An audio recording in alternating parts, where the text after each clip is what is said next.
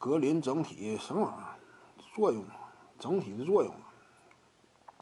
你说德拉蒙德格林呐，他整体的作用啊，防守端中流砥柱，对不对？勇士那套体系啊，尤其是在小球打法之下，德拉蒙德格林这种机动灵活，与此同时还能够顶低位的、扛中锋的，可以说放眼联盟啊，这个人不多呀。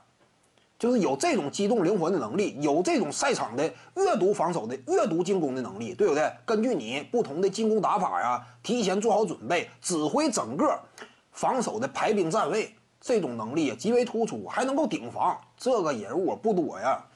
防守端嘛，至于勇士队而言呢，至关重要。甚至不夸张的讲，就算是有凯文杜兰特在的时候，德拉蒙德格林都是勇士队的防守体系当中最重要的一环，价值盖过了杜兰特呀。这点也不假嘛，格林是最佳防守球员级别，在防守端本身投入的精力啊就高于杜兰特。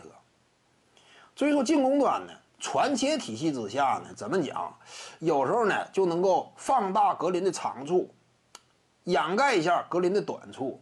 尤其他跟斯通库里打挡拆嘛，对方往往夹击库里啊，他处理多打少局面，这种支配球能力有。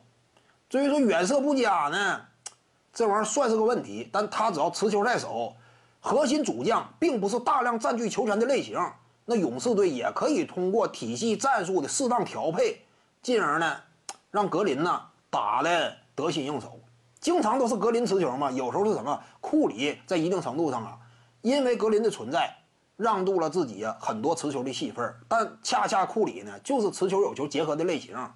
这点怎么讲呢？在勇士的这种环境之下，在水花兄弟的包围之下，格林攻守两端呢都挺关都挺关键的。